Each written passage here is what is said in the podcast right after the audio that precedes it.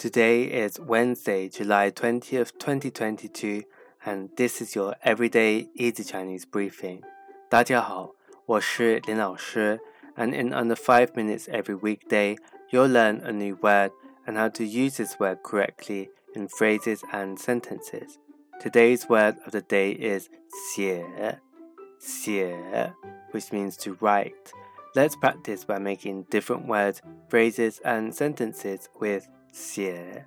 The first word is 缩写,缩写, which means abbreviation. Let's look at each character of this word. 缩 means to shrink, and 写 means to write. A way of using it in a sentence is 美国的英文缩写是 USA。美国的英文缩写是 USA. The abbreviation for the United States of America is USA. Another word we can create with 写 is 写下,写下. This means to write down. Let's again look at each character of this word. 写 means to write and 下 means down. A sentence you may have heard of is 写下你的名字。写下你的名字.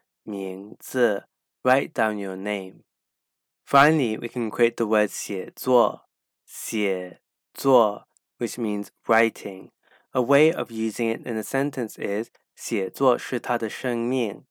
写作是他的生命. Writing is his life.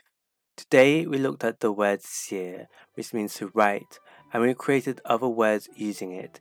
These are 缩写 abbreviation, 写下 to write down, and 写作 writing. To see this podcast transcript, please head over to the forum section of our website www.everydayeasychinese.com where you can find even more free Chinese language resources. See you again soon for more practice.